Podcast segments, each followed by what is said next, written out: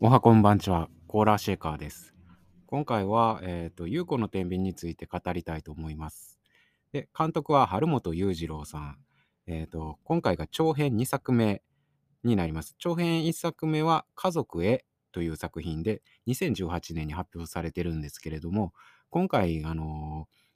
DVD とか多分出てない作品だと思うんですけど、見ようと思ったんですけど、ちょっと見れなかったんですよね。で、主演は滝内久美さん、木下優子役です。木下優子が主役ですね。で、他は、あの、おいおい紹介したいと思います。で、えっ、と、今回の優子の天秤なんですけれども、えっ、と、ずっとカメラ、まあ、主役の優子のことをずっとカメラが追っかけてる形になってるんですね。で、ほぼ、ほぼほぼ全ての場面が優子の場、優子がいる場面なんですけれども、そういうこそれで、えっ、と、優子が、あのーどういう情報を知っているのかっていうことが観客にも分かるような形になってます。全部分かるというか、えっ、と、優子の頭の中にある情報と、えっ、と、観客の頭にの中にある情報がほぼ一致するように作ってあるんですね。ずっと優子目線なんですよ。で、えっ、と、優子の天秤っていうタイトルになってますけれども、優子が、まあ、たびたび決断をするわけですけれども、その決断するときに、その天秤の皿の上に何が載っているのか、どういう情報が載っているのかっていうのが、あの、観客に共有されて分かるような作りになってますね。で、えっ、と、この映画ですね、ちょっとドキュメンタリー風っていう風に言われることがあるんですけれども、ずっと優子のあのことを追っかけてるっていう意味ではドキュメンタリー風だと思うんですね。でも、あのまあ、ただカメラとかは手ぶれとかなくて普通に作劇してるというか、普通の映画と同じように画角決めて撮ってますね。で、えっと、あと突発的に何か映り込んでしまうっていうことが、あの、ドキュメンタリーと違ってないですね。画面の中が非常にコントロールされてる作品だと思います。で、この全編通して、その作品の中の情報が、もうとにかくコントすごいコントロールされてる作品だと思うんですね。で、作り手の主張も僕はですけど、かなりはっきりしてると思ってまして、もう作り手がどういうことを観客にどういうことを受け取って、どういうことを考えてほしいんだっていう、こう余白まで、あの、作り手にちょっとコントロールされてるかなっていう感じしますね、この作品。で、この作品最後ね、まあ、ドキュメンタリーでカメラ回しててない、かかえっと、カメラ回してた優子なんですけれども、ドキュメンタリーディレクターなんですけどね。で、自分でカメラ持ってあっち行ったりこっち行ったりする人なんですけど、で、最後に自分に向けてカメラを向けるんですね。で、この映画何なのかっていうのをちょっと言葉にしたいなっていうのと、それを受けてですね、作品の主張を受けてっていうところも、あの、言えたらいいなと思っています。で、この作品の話する前に、えっ、と、赤ひげ、えっ、と、1965年の黒澤明監督の作品ですね。最近午前10時の映画祭で見たんですけれども、ちょっとね、あのちょっとだけ共通するところがあるので、ちょっとね、先にこの赤ひげの話をね、さっとしたいと思うんですけれども、まあ、赤ひげっていうのは江戸後期の、えー、とお医者さんなんですけれども、診療所を開いてるんですね。結構大きな診療所なんですけども、まあ、ちょっと当時の公金って言っていいのかな、大名からのお金とかも入ってる、ちょっと公的な施設なんですけれども、そこで、えっ、と、赤ひげはお医者さんやってて、で、そこにはもう町医者とか通えない人たちが、あの、溜まってるんですね。もう結構なかなかたくさん患者さんいて大変なことになってるとこなんですけれども、まあ、そこをね、赤ひげが切り盛りしてるんですね。あの、お医者さんの、その診療所の中のトップですね、赤ひげは。で、赤ひげはそういう貧者を助けるようなこともしてるんですけれども、金持ちに対しては結構ゆすりかけたり して、あの、金引っ張ってきたりするんですね。あの、まあ、正しいこと だとは思いますけど。で、まあ、えっ、と、遊郭の用心棒相手に、まあ、バトルして、ちょっとやりすぎてしまったりとかもする人なんですね。あの、だから貧者を助ける、うん、正しいことをする人なんですけど、ちょっとね、ずるいこともするんですよね。で、ちょっとね、ゆう今回の優子さん、木下優子さん、主役の優子も、えっ、と、大義とかあるんですよ。で、良識もあるんですね、この人。作中で、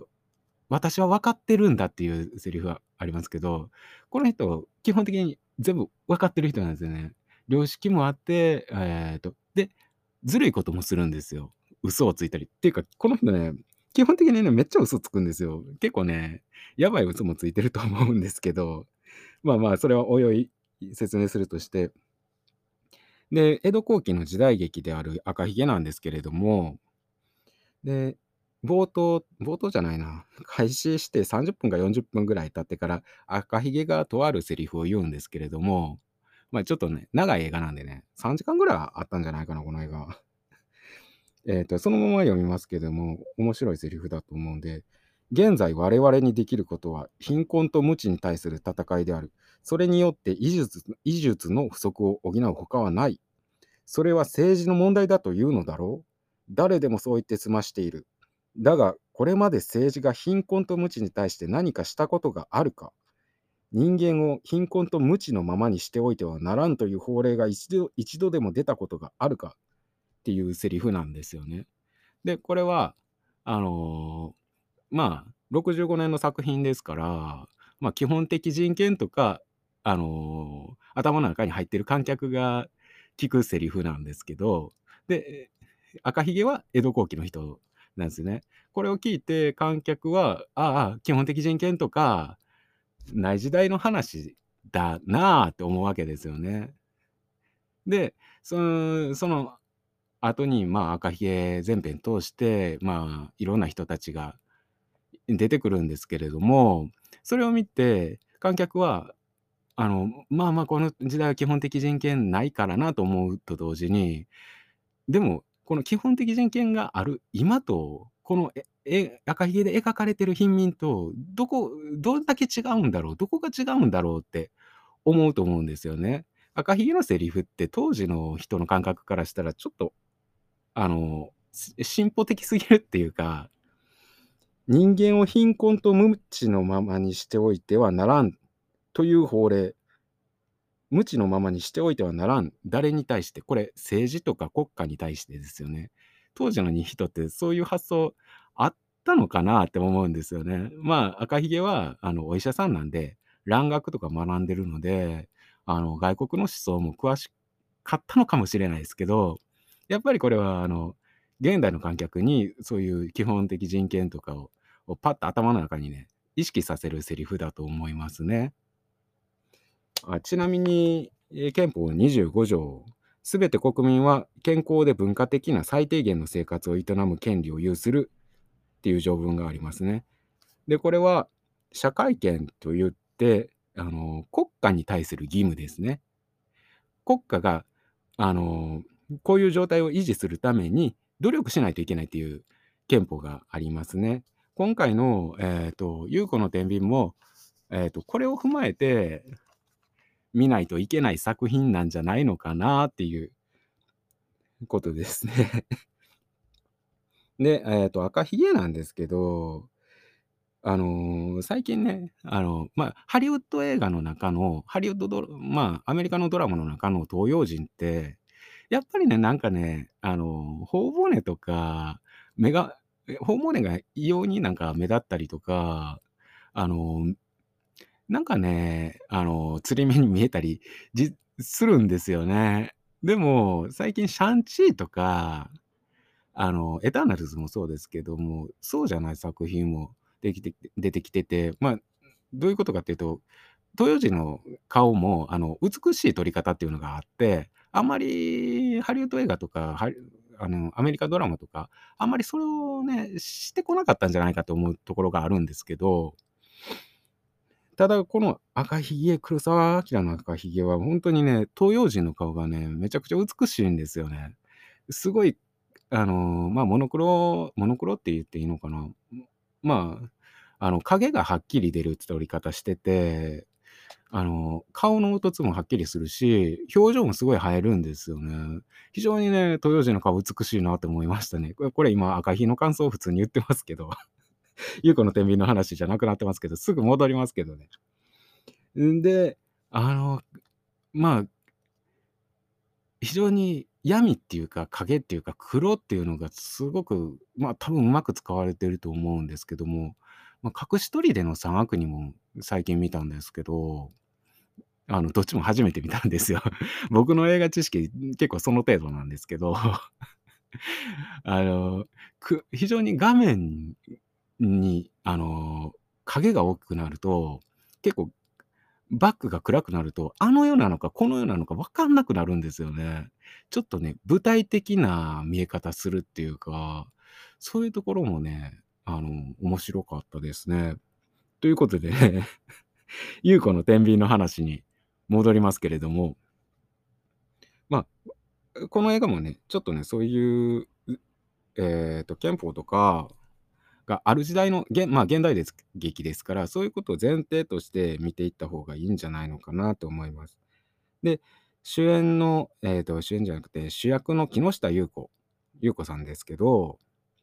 え、テレビディレクターをしてて、とある事件を追ってるんですね。そのとある事件というのは、えっと女子生徒さん、えっと、高校高校だったかな。高校の女子生徒さんが自殺したっていう事件なんですけども、そのバックには学校の中でいじめがあったんじゃないのかとか、えっと、教師と交際があって、それがもつれて自殺したんじゃないのかとか、いろいろ噂されていまして、で、えっと、それがワイドショーの格好のネタになってしまった事件なんですね。で、ゆう子さんは、えっと、その当事者というか、まあ、自殺した女生徒のお父さん、えっと、長谷部、これ、仁なのか、ちょっと仁なのかわかんないです。けど、長谷部仁さん、えっと、松浦雄也さん演じる長谷部仁、お父さんにインタビューしたり、えっと、で、女生徒が自殺した後に、その担任の先生、男子せの先生も、あの、自殺しちゃったんですけれども、それもひっくるめて、一つの事件として扱ってるんですけれども、その自殺した男性教師のお母さんである矢野敏子さん、岡光子さん演じる矢野敏子さん。で、えっと、矢野志保さん、自殺した男性教師のお姉さんだと思うんですけど、これは和田美沙さんが演じてますけれども、のインタビューを取って、えっと、事件の闇に光を当てるんだって言って、あの、まあ、ドキュメンタリー番組を作ろうとしてるんですね。で、実際作ってるんですけれども、で、その中で、まあ、ちょっと、なんていうのかな、ちょ、あまりディレクターって何やる人なんかかわかんないですけれども、まあ、チームがあるんですけれども、その中で、えっと、まあ、率先してチーム動かしてる人ですね、かなりトップに近いっていう。もう一人ね、えっと、河瀬陽太さん演じる、トミーって呼ばれてる人がいるんですね。富山さんっていう。この人が、なんかプロデューサーなのかな？まあまあ、優子と、え、このトミーって呼ばれてる人が、あの、まあ、リードして番組作って、それをテレビ局に売り込むような形で放送させようとしてるんですね。で、えっとただそのテレビ局のお偉さんに、まあ、プレゼンというか、まあ、撮った素材、編集したものをある程度見せて、え、こういうの放送したいんだけどって交渉するんですけど、そん時にもう放送決まってんのかな、ある程度。まあまあ、テレビ局のお偉いさんに見せるんですけど、そん時に、あの、インタビューの中に、あの、報道に殺されたんだみたいな、学校に殺されて、そして報道に殺されたんだみたいな文言が入ってるんですね。それ聞いた途端、テレビ局のお偉いさんが、はい、それカットみたいな感じで、あの、指示出してカットさせるんですよね。で、優子たちは、まあ、渋々ですけど、それに従って、えっとまあ、カットして編集するんですけれども、ここで、まあ、まあ、一つ天秤が出てきますけども、まあ、全く出せないよりは、一部修正してでも出したいっていうことなんでしょうね、優子からしたら。優子さんからしたら。で、まあ、あの、優子さんね、結構ね、かなりしっかりした人で、気が強いっていうか、当たりが、まあまあ、柔らかい表情も持ってるんですけど、当たり強い時もあって、そのテレビ局のお偉さんが席外した時に、その人が食べるであろうカレーにね、唾吐いてましたね。あの、ゆうこさんね、結構ね、正義感も強いんですよ。ずるいこともするけれども。僕、ゆうこさんのことテレビディレクターって言っちゃいましたけど、あの、ドキュメンタリーディレクターですね。あの、テレビ局の人じゃなくて外部の人ですね。で、作品を作ってテレビ局に売り込む人だと思うんですけれども、で、まあ、そうやって、えっと、取材とかしてるんですけれども、で、えっと、遺族の家に行ったりするんですけど、外観は撮らないでくださいねとか言われてるのに、この人、撮るんですね、外観。こう、目の前の個人よりも、いい作品作りたいっていう、あの、意志の方がちょっと強い人なんですね。で、まあ、あ、撮らない撮らないとか言って嘘つくんですけど、そういうところがある人ですね。でで、優子さんは、あの、実家があって、お父さんと暮らしてるんですね。お父さんは三石健さん演じる木下正史ですけれども、で、まあ、その塾の家族経営ですね。三石健演じる正史が、えーと、塾長で、優子もそこで講師みたいなことやってるんですよ。で、その塾なんですけれども、まあ、多分ね、あんまあ、安い塾なんでしょうね。ちょっといいところの塾は通えない子が来てんのかなっていうところの塾ですね。で、優子、まあ、からしたら、その、まあ、その地域のね、教育支えてるっていう意識もあるんですね。そういう、まあ、他の塾に通えない子子供たちにも教育をあの受けさせたいっていう意思が優子にはあると思うんですけれども、その学習塾に、えっ、と、小畑芽衣っていう、えっ、と、女性の生徒さんがいらっしゃるんですね。で、これが、えっ、と、河合優美さん演じる小畑芽衣ですけれども、この子があのカンニングしてるとこ見つけるんですよね。で、優子はそれ見つけて、あのーまあ、テストしてたんですけれども、その時に、やめって言って見つけた途端、で、回収、また後日再度試験しますみたいなこと言うんですよね。あのーその公の場でユミ、ユミさんじゃないわ。これ役者さんの名前ですね。メイさんのことね、あのー叱ったりしないんですよ。で、その後、屋上かなんかで、まあ、その、メイが、あの、一人いるとこ見つけて、話聞いたりするような人なんですね。で、私も昔、お父さんが塾の先生やってんのに、その場でカンニングして、バレて怒られて、みたいな話したり、ちょっとね、あの、めいちゃんがね、食べてたね、スティックパンを、あの、もらったりしながらね、仲良くなったりするんですけど、で、これはちょっと置いといて、えっ、と、で、この後、まあ、あの、ゆうこさんとこのめいさんは結構仲良くなるんですね。境遇が似てるんですよ。めいも、えっ、と、お父さん、哲也さんいるんですけど、ずっと働きっぱなしで、家のことをあんまりする余裕のない人なんですね。で、ゆうこさんも、えっ、と、お父さんのまさしさん、まさしは、えっ、と、塾の仕事忙しくて、で、ゆうこのお母さんも早く亡くなっちゃってて、で、家のこと大変で、精神的に苦しくなって、みたいなところが非常に一致してて、この二人、メイとユウコ。で、非常に気持ち分かり合えるんですね、この二人。で、でですけども、ちょっと話飛んで、ユウコ、あのー亡くなった教師のお母さんにインタビューしに行くんですね。で、そのとしこさんなんですけど、としこさん、最初、あのーついたて越しにインタビューを受けようとするんですね。間に弁護士さん入ってて、ついたてっていうのは、もう屏風みたいな、えっ、と、広い会議室の間を仕切る板ってありますよね。ああいうものの、ああいうもの越しもう全身が見えない状態でインタビューを受けようとするんですけど、よくその時に、あの、目を見て信頼して話すのが大事だみたいな感じで、口説き落として、あの、やっと、あの、ついたてのけて、あの、カメラには、あの、映らないように顔が映らないようにっていう条件で、えっと、面と向かってインタビューを受けるてもらうことに成功するんですけれども、この目を合わせるっていうのが結構キーワードかなと思います。最後、優子、自分のカメラと目を合わせるんですけれども、この映画。でですね、その インタビュー中にね、あの、としこさん、まあ、インタビュー受けてくれるんですけど、その時に、あの、優子がね、ちょっとね、ずるいことするんですね。あの、としこさんが知らない、あの、としこさんにとって不利なことをいきなりバンってぶつけるんですね。いや、でもこういうことありましたよね、みたいなこといきなりぶつけて、としこさんはびっくりするんですよね。え、それは知らなかったですみたいな感じで、これって、あの、人のガードさせる、ガードを下げさせるテクニックで、あの、信頼が大事とか言ってたのに、結構こういう、ね、あの、ずるい手使うんです、有効。で、それで、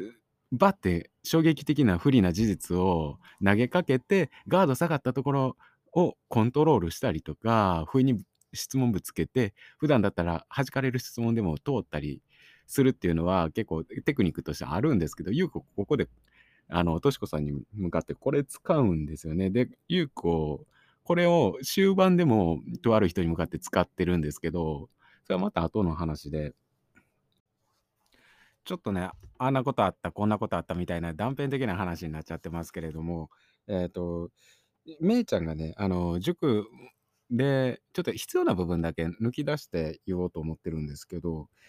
めいちゃんがね、あの、塾で倒れちゃうんですね。倒れるっていうか、まあ、具合悪くなっちゃうんですよ。で、そこで、ゆう子は、あの、めいちゃんのことを、あの、家まで送ってって、ちょっと看病するんですね。その時に、えっと、めいがどうやら妊娠してるってことが発覚するんですね。で、しかもその相手が、あの、お父さんだっていう、まさしだっていうことらしいと、えっと、めい曰くですけれども、てが発覚して、で、ここでめいが、えっと、ゆう子はずっとね、テレビディレクターっていう観察者だったんですね。事件を外側から見てる人だったんですけれども、この塾講師、えっ、と、塾講師と生徒の、えー性的関係でかつ妊娠っていう、ちょっと自分が追いかけてる事件と、あの、掃除関係の似たような事件の、あの、関係者になっちゃうんですね。で、ここで当事者になるんですね。観察者だった優子が当事者になるっていう。で、ずっと、あの見てて、えっ、と、事件を追っかけて見る側だったのが、見られる側になるかもっていう立場になるんですね。で、優子は報道の、えっと、暴力性っていうのを結構分かってるんですね。あの、自分が追いかけてる事件の、あの、関係者のとしこさんとかたちが、もうほとんどね、隠れて生活してるんですよね。報道被害がひどすぎて、テレビテレビのワイドショーで好きなように言われて、で、だから、あの、優子も同じことになるんじゃないかっていう、う事件の観察者だった人が当事者になっちゃうんですね。で、めいちゃんの家なんですけども、お父さん、哲也さんっていうのがいるんですけど、その人はちゃんと働いてるんですよ。働いてるんだけど、めいちゃんの家は、あの、ゴミだらけで、あの、まあ、いろいろ物が散乱してて、ちょっと足の踏み場も困るなあみたいな感じで、ちょっとガス代とかも払えたり払えてなかったりみたいな感じなんですね。まあ、貧困で、しかも、その身の回りのことをを整理したりする余裕もないんですね。余裕ないとね、あの人間、そうなっちゃうんですよね。あの、怠けてるとかじゃなくて、え生活に余裕ないと精神的にも余裕なくなって、身の回りのことってどんどんどんどん、あの、おろそかになっていくっていうパターンがあるんですけど、で、ですね、ゆうこで、めいちゃんは、あの、ゆうこに向かって、もう妊娠して、もうどうしたらいいか分からへんから、助けてって言うんですよ。で、あの、めいちゃんは助けてって言える人なんですね。助けをプライドが高くて助けを請えないとか、そういう人じゃないんですね。でも、めいちゃんってちょっと、あの、学校とか塾でいじめられてるっぽいんですね。で、孤立無縁なんですよ。で、お父さんと哲也とも関係が悪くて、で、誰にも助けてって言えないんですね。この未成年の女の子が妊娠してて、そういうひどい状況なんですけれども、まあ、ただ哲也、父、えっ、と、メイの父、哲也は、えっ、と、まあ、優子が間に入ることで、あの、どんどんどんどん、メイと哲也の関係って良くなっていくんですけれども、優子は、あの、ちょっと自分のと似たとこあるから気にかけていろいろ世話するんですよね。勉強をこう別に教えたりとか、あの、ご飯作ってあげたりとかしながら、その中でね、あの、哲也とメイが会話ちゃんとできてなかったんですけど、その中取り持ったりしながら、まあ、この2人は改善していくんですけど、で、その時に哲也が、哲也も、あのー先生にちょっとヘルプ出す時があるんですね。助けてって、あのー言う時があって、えっ、と、保険料払えてなかったかな？これ、保険料払えてないんだけど、先生どうしようみたいな相談する時があるんですね。哲也も、あの、助けてって言える人なんですよ。プライド高くて、あのーまあ、律儀なんですけど、律儀でプライドも高いんですけど、助けてとも言える人なんですね。それが、あのーまあ結構ひどい状態なんですよ。働いても貧乏で、もうまあ精神的にも余裕ないだろうな、みたいな状態に置かれてるんですね、この家。で、あの、優子ですけど、自分の父が、え、生徒を妊娠させたかもしれないっていうことを知って、父正志に、えっとを問い詰めるんですね。僕最初ね、あの、正志を問い詰める時、優子結構気が強いから、平手打ちでもかますんかなと思ったら違うんですよね。いきいきなり、あの、録画携帯で録画するんですね。カメラを回すんですよ。で、優子がカメラ回す時っていうのは、あの、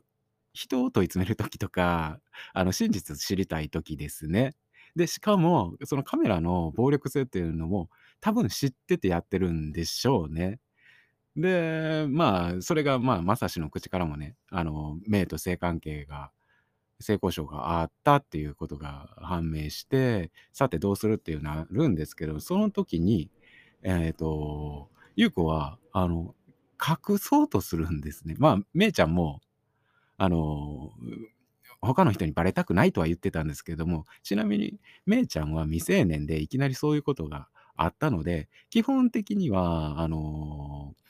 とりあえずはちゃんと考えれる環境を整えてあげたりとか、産んでも産まなくても、どっちでも、あの、安心できるような選択肢が整え整えられているべきなんですね、本来。でも、まあ、だから、その、追い詰められた中で、どうしたい、ああしたいっていうのは、本来ね、あの、尊重してはいけないっていうわけじゃないですけども、冷静な判断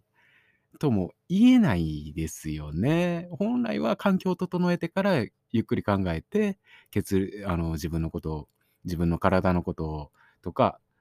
あの、尊重しできる状態に、冷静に考えれる状態になって決断すべきだと思うんですけども、優子は、あの、めいちゃんの意思を、あの、尊重しないんですね、あんまり。もう、ままさしと話つけて、その後、も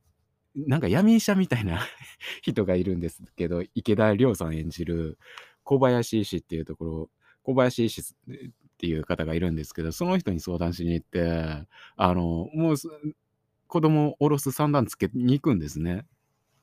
で、しかもその時に言ってる情報も自分の親がとかじゃなくて、あの、いや、なんか親に妊娠あの、レイプされてみたいな。で、妊娠しちゃった子がいて助けてほしいんやけどって言って、小林医師に嘘つくんですよね。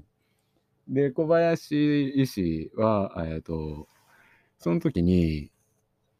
あの、まずは産婦人科に相談すべきじゃないのみたいな。いや、母体の安全がどうのこうのって結構正論言うんですよ。で、優子がそれを嘘ではぐらかしたりするんですけど、その時に小林医師が、あの、いつもとあべこべだねって言うんですよ。ちょっとやらしい感じの人なんですけど、僕、池田亮さん演じるやらしい感じの人好きなんですけど、で、つまり、あの、優子って本来は、あの、正論言ってる人なんですよね。これは、い小林医師が言うんですけど、いつも正論言ってるのにあべこべじゃんみたいな。優子は、あの、観察者である時は正論言えるんですけど、当事者になって正論言えなくなっちゃってるんですよね。いつもの優子とは違うんですね、この当事者になってしまった優子っていうのは。優子は、あの、自分が関係ない事件を追っかけてる時は、あの、間違いを認めるのはかっこいいことなんだって言ってるセリフがあったんですけれども、自分が当事者になっちゃうと、それがなかなかできなくなっちゃうんですね。まあ、一応、めいちゃんの他の人にバレたくないんだっていう、いまあ、一応の意思とも一致してるんですけれども、え、まさしとも、えっと、まあ、一晩置いて話し合って、あの、あまりにリスクが大きいから、い、これがバレたら、まさしとめいちゃんの間に子供ができて、まあ、教師とね、あの、生徒の間で性交渉があったなんてバレたら、あの、マスコミの格好の餌になると。で、この塾も、えっと、まあ、地域の教育を支えてる塾も、自分たちの生活も全部ダメになる。今抱えてる、あの、テレビえっと、ドキュメンタリーの番組も、あの、テレビで放送できなくなってしまう不祥事があったら、そういうリスクがあるから黙ってよっていう、あの、内々に、あの、ことを進めようっていう風に、まさしとケリをつけるんですけれどもまあ、ケリをつけるっていうか、話をつけるんですけれども、ただこれが、あの、事態が悪化してしまいまして、えっと、めいちゃんの、妊娠が体外受精で一刻も早く、あの、ちゃんとした設備が整った病院のお医者さんに見せないといけない状態だということが分かるんですね。で、その時点で2週間後にテレビの、あの、まあ、えっと、優子たちが撮ってたドキュメンタリーが放送されるっていう時期なんですよ。で、そのとその時に、また優子の天秤が働くわけですけど、あの、2週間後まで待つっていう結論を出すんですね。どうにかしてテレビを放送したいんだって、あの、優子は言うんですよね。で、あ、ちなみにね、まさしはもう、まさし単独の考えでは、あの、もう大っぴらにしたいと。全部、あの、言ってしまいたい、もう公式に謝罪したいっていう風な人なんですね、まさしは。だから、あの、それを優子がブレーキかけてる状態なんですね。だから、あの、いざ公表しようとしたら、まさしはブレーキにならないんですね。あの、公表えっと、差し止めてるのは優子だけの力なので、優子の決断で公表するも、公表しない状態を維持するのも、優子の決断だけで決まっちゃう状態なんですよね。優子の天秤の皿の上に乗ってる情報が変わるわけですね、もう。もう必ずちゃんとしたお医者さんに見せないといけないっていう状態だから、自分たちが、あの、マスコミのターゲットになるというか、まあ、生徒と教師が性交渉があって、妊娠があって、それをまあ、多分降ろすってことになるだろうっていうことが公表表沙汰になるのはもう決定なんですね。あと、天秤の上に残ってるのは、あの、テレビの番組を、あの、世に出せるのかどうかっていうものだけなんですけど、優子はこれを優先するんですね。テレビ2週間待って、めいちゃんの命をちょっと危険にさらしてでも、あの、世に出したいんだと。で、えっとまあ、もし、いのめいちゃんの、あの、命にが本当に切迫した状態になったら、めいちゃんのこと優先するんだみたいなことを言ってますけど、これはかなりね、あの、利己的な判断だとは思うんですけど、まあ、あんまりちょっとね、裁いてもしょうがないんですけど、まあ、これは、ね、なかなか で、優子的には、あの、こう、闇に光を当てるんだっていう、世に言われてるような情報に、あの、カウンターを当てたいんだと思うんですね。ちゃんと声をと世に届けるんだ。それによって、あの、マスコミのマスコミとか世論にいいように言われてる人たちの情報を相対化したいというか、生き返らせるっていう表現、あの、使ってましたけど、この番組が発表されたら、その死んだ人たちが生き返るんだっていう発言があるんですね、有効に。それはその世論をちょっと修正するようなことだと思うんですけども、そういう大義があるんだとは言うんですけれどもね。この後なんですけども、結構終盤で結構こんなストーリー言っちゃっていいのかなと思うんですけど、めいちゃんは、あの、事故に遭っちゃうんですね。あの、ちょっとぼかして言いますけど、それは、あの、優子の間接的に優子のせいで事故に遭って入院することになっちゃいますね。優子の天秤は、あの、優子が操作してたはずなんですけど、コントロールから外れちゃうんですね。で、外的な要因で強制的に、えっ、と、めいちゃんが入院しちゃって、しかも、えっ、と、出そうとしてた番組、ドキュメンタリー番組の内容に、あの、とある人物の嘘によって、えっ、と、重大なね、あの、間違いがあることが分かって、それはさあの差し止めないといけない状態になるんですね。で、そこで差し止める、差し止めないで、えっ、と、放送を取りやめると取りやめないで、相方のトミーと口論になるんですよね。で、トミーは、そんな嘘なんて混じっててもいいんだみたいなね、えー俺だ俺たちが編集したものが真実なんだ、事実なんてどうでもいいんだみたいなことをね、もう事実なんてどうでもいいんだとは言ってたかな、言言ってなかったかな、俺たちが編集したものが真実なんだみたいなことを言っちゃうんですよね、ドキュメンタリーの作家が。で、そこでももう決裂するんですね。で、優子には守るものが、あの、何もなくなっちゃったので、で、その後、あの、めいちゃんのお父さんの哲也に、えっ、と、真実を告白して、一悶着あって、で、まあ、優子はちょっとね、倒れることになるんですけど、倒れたまま自分のにカメラを向けて、この映画を終わるんですけれども、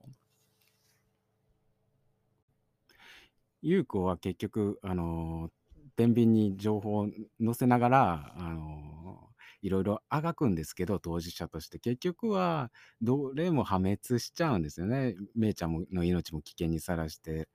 自分が関わってたあの番組もお蔵入りになってっていうことになっちゃうんですけど、その時に、えっ、と、自分の方にカメラを向けて、それが何なのかっていう話なんですけれども、一言で言ったらこれは、あの、内省とか反省だと思うんですね。えっ、と、え優子が、えっ、と、この映画を通してカメラを向ける時っていうのは真実を知りたい時なんですけれども、で、人に、人を問いただす時なんですね。終盤、トミーと言い合ってる時もカメラ向けるんですけれども。だから自分のことが分からなくなっちゃってるんですね。それで自分を見つめ直してるとも言えますし、で、優子は、あの、としこさんとの面談の時に、インタビューの時に、目を合わせるのが大事なんだみたいなことを言ってたんですけど、どんどんどんどん事態が悪化していく中で、あの、めいちゃん、めいちゃんが事故に遭って、まあ終盤ですけど、で、まあ、その、ことの詳細を知らない哲也がね、お世話になった先生やから、ちょっと目の顔見てやってくださいって言うんですけど、その時に、もう嫌そうに見るんですね。目合わせづらくなってるんですよ、優子。で、それが、えっ、と、最後、カメラに目を合わせる自分、まあ、自分がやった結果ですよね。めあの病院のベッドの上で寝てるめいちゃんっていうのは、優子がやった結果なんですけど、それ、まあ、それを見つめられなかった優子が、あえっと、ラストにカメラを見つめる、カメラに見られることで自分を見つめる、結果を見つめるっていうことですね。で、まあ、ちょっとね、あの、カメラ暴力性あるので、ちょっと自傷行為っぽいところもありますね。で、この映画、ずっと優子のことを追いかけてるんですけれども、それは、あの、観客と優子が一致してるってことでもあるんですね。結構僕はね、あんま感情的にその主人公にログインするような感じで映画楽しんだり、あんまりね、そのアプローチではね、最近楽しまないんですけど、感情的にも乗ってる人もいるでしょうし、優子に対して一致してる人もいるでしょうし、情報は観客の情報と優子の情報は一致してるんですね。その優子が、あの、自分にカメラを向けるっていうのは、あの、ある意味、もう観客に向けてるようなものだと思うんですね。これは合ってるかなと思う 思うんですけど、これもっと分かりやすくしたら、優子が、あの、自分を撮ってるカメラに向かってカメラを向けたりとかすると思うんですけど、それはね、ちょっとね、まあ、おかしいですよね。カメラいない世界ですから、ドキュメンタリーとは違って。えっと、ここ、えっと、パンフレットでね、最後にダイナミズムがあるんだっていう風に書いてたんですけど、こういう意味のダイナミズムだと思うんですね。いきなりこっちに視点が向くっていう。最後に、えっと、優子が向けているカメラは、優子を撮ってるカメラであり、観客に向けて問いかけるカメラだと思うんですね。で、このストーリー、えっ、と、優子は観察者から、まあ、言い方を変えれば観察者だった優子が当事者性を獲得していく話でもあるんですね。だから、えっ、と、最後に問いかけてるのは、えっ、と、観客の当事者性だと思うんですよ、これは。作中でトミーがどっか、まあ、なんか新幹線が乗って なんか乗ってる場面で、1億総無関心社会だよとか言って、あの、嘆く場面があるんですけれども、まさにそれで、えっと、ちょっとね、この映画、当事者性を問いかけてるんだと思いますね、観客に。社会の一員だよっていう。で、あの、まあ、名のこととか、哲也のこととか、で、えっ、と、志保さんっていう方、えっ、と、亡くなったね、自殺した教師のお姉さんですね。志保さんとかも、労働条件とか悪いんですよね、はっきり言って。で、それは、あの、何も映画の中の、架空の話じゃなくて、現実に起きてることであって、自分たちの身の回りに起こってることなんだぞっていうことですね、多分これは。優子は、あの、この映画の中でいろいろ本当やらかして、はちょっとまあ破滅してると言ってもいいような状態になってますけど、唯一救いがあるのは、やらかしてしまったその後に自分を見つめるっていう反省をできることが、あの、希望ですね、この人の。これは、あの、まあ、反省しないと、あの、修正できないですよね。だから、反省してる優子は、まだか変化する可能性があるってことなんですね。これは少し希望がある話でもあるんですね。あると思うんですよ。で、まあ、悪いパターンとしては、やらかしても自分を見つめ直さずに反省しないっていうことも往々にしてありますね。当事者意識が欠如してて、なんか一般論に逃げたりとか、なんか具体的にやったことを指摘されて、えっと、その、まあ、例えばその言い方あかんよって言われても、いやいや、一般的にはね、みたいな感じで、あの、話そらしたりとか、ま、この話はいいかな。ちょっとね、あの、反省の話をする前に言っときたいんですけど、もう最初から普段から、あの、自分のことをでたらめにもう反省してしまうたちの人っていると思うんですね。そういう人は、あの、ま、ああまり自分を責めないように してくださいね。あんまりね、あの、でたらめにやっても何もいい風に回らなかったりするので、もう誰か頼るとか、あの、お医者さんに行く、相談するとか、そういうのも手ですのでね。ちょっとね、なんかこここからね、反省が反省がみたいな話になっていくんで、あの、ちょっとね、聞いてて辛い人もいると思いもいるかもしれないですけど、別にね、これ、これ聞いてる人のこと責めるわけではないので、そういう風にならないようには、ね、したいとは思いますけど、一応作品がどういう話かっていう話なのででですね、まあ優子は、まあ、反省してるから変化の変容の可能性があるんですね。最初にもちょっと触れたと思うんですけども、社会権っていうのがあって、これはあの、国国家が政治が守らないといけない義務なんですけれども、それもあの、ちょっとね、具体的に条文を紹介したいと思いますけど、皆さんご存知だと思いますけど、こういうのをあの何回も繰り返し聞かないと忘れると思うんですよね。で、えっ、と、社会権っていうのは、十分な、えー、と生活水準を保持する権利と、まあ、これ、哲也とか明は十分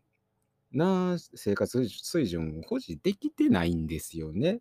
ガス代払えないとか、働いてるのにですよ。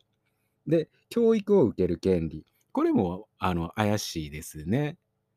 で、えっと、労働基本法と社会保障と生存権があるんですけれども、で、憲法25条、すべて国民は健康で文化的な最低限の生活を営む権利を有する。で、えー、と2項、国はすべての生活部面において、えー、と社会福祉、社会保障及び公衆衛生の向上及び増進に努めなければならないでありますけれども、健康で文化的な最低限の生活を営めてない人がこのあの映画には出てきてましたよね。メイと哲也と志保さんの家庭も結構危ないと思うんですけれども、で、それはあの国がも保障しないといけないことなんですね。で、26条で等しく、まあ抜粋になりますけど、等しく教育を受ける権利。えーと、その能力に応じて等しく教育を受ける権利でありますけども、これはまあ国民の義務でもあると同時に、国に対する義務でもあるんですね。その能力に応じてっていうのは、あの能力が低い人は受けんでいいっていう話じゃなくて、その個人の能力に応じて適した教育を受ける権利があって、国はそれを保障すべきだっていう話ですね。これは塾に行けないと進学あの進学できなくて進学できないと職が極端に制限されるみたいなことを許してはいけないってことですね。でそれを支えてるのが、えーと、この映画の中では、えーと、優子の塾優子と正志がやってる塾だったりとかでそうまあめいちゃんとかはこの権利が保障されてるのかどうか非常に怪しいですね。で憲法27条すべて国民は勤労の権利を有し義務を負う。2, えーと、2項賃金就業時間休息その他のえーと、勤労条件に関する基準は法律がこれを決める。これつまり国民が決めるってことですね。で、労働基準、この、えーと、27条をもとに労働基準法とか最低賃金法とかが決まってるわけですけれども、法律がこれを決めるってなってるんですね。で、えっ、ー、と、まあ、これはまあ、さっきも言いましたけど、つまり、あの、国民が決めるってことですね。で、憲法28条を勤労者の団結する権利及び団体交渉、その他の団体行動をする権利、これを保障する。国がですね、国がこれを保障するってあってなってますけど、これは、えっ、ー、と、まあ、雇い主と労働者がいたら、どうしても立場上、構造上、雇い主の方が強いんですね。で、それを国が労働者と雇い主の間に入って、あのフェアになるように調整しなきゃいけないですよって、労働者があの団結できるような環境を作らないといけないですよっていうことなんですね。こういうのが社会権としてあって、国があの、まあ、さっき言ったようなことを国民ができるように、権利を十分にあの使えるように国が環境を整えるところからあの義務を負うっていうことなんですけどあのこの映画で映し出されてるあの、状況っていうのは、これが十分には、あの、保障されてないってことですね。で、えっ、と、憲法の全文ですけど、ここに主権が国民に損することを宣言しってなってるので、それは、あの、国民が、あの、政治にやらせないといけないことなんですね。で、ここ、まあこれ、法律的な解釈ですけど、あちなみにね、僕別に法律の専門家ではないので 調べて言ってるのにちょっとね、間違ってるとこもあるかもしれないですけど、まあ、この映画で描かれてる通り、まあ、社会、さっき言った社会権っていうのが十分にはまあ保障されてないと思うんですね。で、まあ、優子はやらかしたわけですけど、我々もやらかしてるわけですね。もう、社会権を守らせないといけないのに、その機能が非常に弱くなっちゃってるんですね。別に、あの、そういう活動をしてる方もいらっしゃると思いますけれども、こう全体としてね、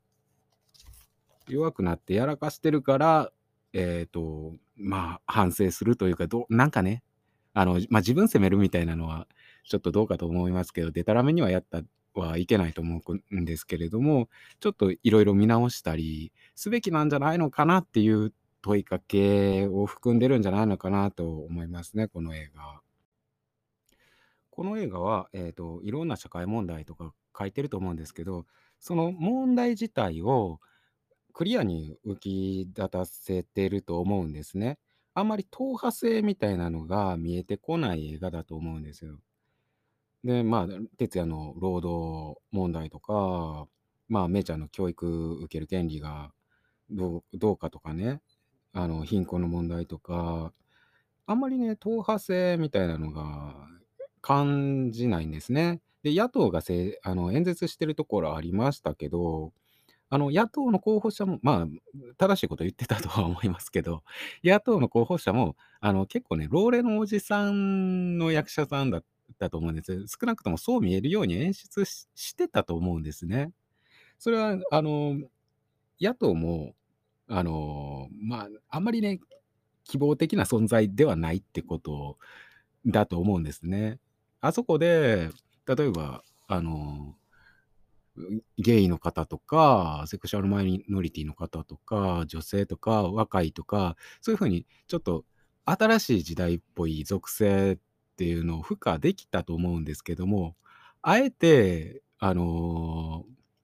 まあ、記号的な話ですよ。実際は、あえておじさんだったと思うんですよ。で、しかもちょっとね、小泉純一郎っぽいおじさんの役者さんだったと思うんですけど、まあ、これはあくまで記号的な話で、実際の、あの、おじさんが、あの、進歩的な考えを持っていないっていう話とはまた別の記号的などう見えるかみたいな話ですのでね、他の属性、あの、さっきいろいろ出しましたけど、その属性で政治的な、あの、あらゆる属性に関して言いますけど、別にその属性で政治的な、あの、主張って決まるわけではないですから、記号的な話ですね。で、だから、その、まあ、ツイッターとかはね、まあ、ちなみに問題自体とにちゃんと自分が向き合うっていうのが、まあ、大事だと思うんですね。で、だから、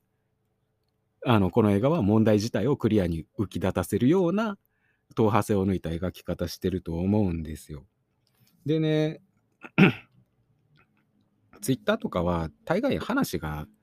途中から始まってるんですね。誰かが何かについて何か言った。その誰かが言った何かについて誰かが何か言ったみたいな感じで、こう連鎖していって、全と話が途中からしか見えなかったりするんですよね。それは問題自体に向き合ってることには、まあならないんですね。その辿った先に問題が、社会問題があったとしても。で、あちなみにね、あの まあ、その、それ自体実害が宿ってるコメントってありますよね。差別的な発言とか、それに対するカウンターとかはまた別ですよ。あのああいうのは、あの、防衛みたいなものなので、話途中から始まってるわけではないんですね。ああいう差別に対するカウンターとか、実害があるコメントに対するカウンターっていうのは必要なんですけれども、そうじゃない何か誰かが言った意見に対するカウンター、もう、まあ別にそれ自体悪くないんですけど、そそれだけ見てると問題が見えなかったりするんですね。まあ、あの差別に対するカウンターとかね、声を上げてる方が、かそカウンターしてくれる人がいるからね、まあ、ツイッターとかまだあの程度で済んでる。うん、だと思うんですけど、まあ、だと思うっていうか、まあ、確実にそうなんですけど、まあ、僕は、ね、あまりツイッターでカウンターとかしないですけど、まあ、通通報するぐらいですかね、差別的な発言とかは。で、まあ、と とにかく問題と自分が直接向き合わないと本当はダメなんだと思うんですね。で、この映画は社会問題をクリアに描き出して、で、当事者性も問いかけてるから、そういう風に、あの、なんて仕向けるって言ったら悪いですけど、まあ、まあ、提示してくれてるわけですね。しかも、えっと、社会問題とかって、理屈で分かってるだけじゃなくて、やっぱり、あの、感情的なことって大事だと思うんですね。共感するとか、こう、感情がないと動機が生まれないから、理屈理屈だけでも別にこうこうこうで不正なことが行われてるよ、こんなフェアなことがあるよ、こんな悲惨な状況があるよってなっても別に共感しなかったら、あ、あ俺関係ないし、私関係ないしで話終わっちゃうんですよね。で、映画っていうのは人のストーリーを見せて、そこに共感のフック作る機能があると思うんですね。で、この映画もそういう機能を持ってると思うんですよね。友達の社会学者が、あの、言ってたんですけど、まあ、これ、社会学一般の話なのか、まあ、こういう見方もあるよって話なのかは僕には判別つかないんですけど、社会学っていうのは、えっと、まあ、社会を観察する学問だと思うんですけど、その社会の中には自分も含まれてるんだよって、自分も含めて社会っていうのを観察してるんだよって言ってたんですね。だから、あの、社会をこの映画は、あの、社会問題を描くと同時に当事者性も、あの、指摘見てる人の当事者性も指摘するので、そういう条件、あの、満たしてると思うんですね。うまく社会を観察する契機にを作ってくれる作品だと思うんですよ。で、あの、社会のことは考えてるけど、自分はその中に入ってないってなると、あの、なんか結構でたらめになってくんですね。あの、ありえへんこと言うたりとか、なんかね、ちょっと地に足つかないこと言ったり、なんか軍師気分でね、でたらめなことを言うようになっていくと思うんですけど、ちなみにこれ、あの、当事者性を持つって社会を考えるっていうのは別になんか政治家とか行政に対して対案を出すっていう話ではないですからね。対案なんて別にいらないんですよ。それは、あの、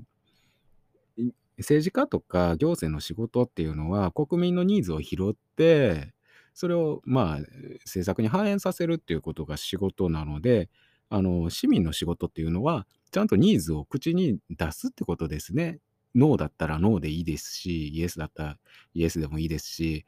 あれが足らない、これが足らないということを口に出すのが、で、政治家に届けるのが、まあ義務なんですね。対案はね、別にいらないんですね。で、政治家とか、あのー、まあ官僚でも行政でもいいですけど、あそこら辺の人は国民のニーズを知りたがってるので、ニーズを届けるとね、あのー、ちょっとね、彼らの仕事を補助してることになるので、あのー、喜ぶと思いますよ まあ、官僚とか政治家っていうのは、あの、いろいろな地に、あの、インテリジェンスですね。インテリジェンスにアクセスして立案能力があるんですね。市民一人一人は立案能力なんてないわけですから、変にあの対案なんて考える必要ないんですね。まあ、ニーズを出して、それに応えられない、あ市民がニーズ出して、あの主張して、えっと、それに応えられなかったら、なぜできないのかっていうのを政治家の、あの、名前において、あの、個人的な責任において、なぜできないのかっていうのをちゃんと説明させないといけないんですけど、あの、それが最近はできてないんですね。なんかね、テレビの有識者みたいな人が、あの、答えはぐらかしてる政治家のコメントに、あの、なんかかい勝手な妄想の解説つけるのが最近流行ってるみたいですけど、あれじゃダメなんですね。いや、皆さんわからないかもしれないですけど、これはこういうふうに読み取るんですよ、みたいな、ちょっとね、事実に基づかない妄想垂れ流してますけど、あれはね、絶対ダメですね。あの、政治家の責任において、ちゃんとあの説明させないとダメですね。まあ、いろいろ話があっち行ったりこっち行ったりしますけど、まあ、映画の話に戻るんですけど、じゃあ、あの、カメラ向けられたお前はどうなんだとね。今喋ってる私ですけれども、まあ、ね、こういうのはね、あの、正直、こう、今からなんか新しくすぐこれをやりますみたいなことは、あの、言えないですね。こう、はっきりと言えない。まあ、やらないって言ってるわけじゃないですけど、言えないっっていう風に、あの、言っておきます。あのまあ、このね、あの、自分のできる範囲で一人一人がやればいい話なので、いきなりじゃあ活動家に転身するっていうわけにもね、まあそういう人がいてもいらっしゃってもいいと思うんですけど、まあなかなかそういうふうにはい、いかないです。いかない方も多いかもしれないですよね。多いてか多いと思いますけど。社会問題はいろいろあれども、あの、同時に結構ね、自分の問題っていうのもあるわけですよね。これ聞いてる方もね、自分ので、自分の問題抱えてる方もね、まあ、たくさんいらっしゃると思うんですけどね。でもちょちょっとずつ、あ、変えないといけないなとか、あの、あ、見直すのが必要やなって思うのぐらいでも、まあ、大事ですよね。ちょっとね、半分言い訳みたいになってますけど、ちょっとね、詭弁みたいになってますね。ちょっとね、あの、最後締まらない感じになってしまいましたけども、まあ、あの、いろいろ言ってますけど、基本的に自戒を込めて言ってますね。あの、こう、あ、俺もできてないなとか、俺もあかんな、あかんとこあるな、みたいな感じで自戒込めて言ってますけど、これ結構序盤に言っとけばよかったですね。あの、はい。ではね、あの、ゆうこの天秤は、の話は以上ということで、今日、えっ、と、最後まで聞いていただいてありがとうございました。それでは。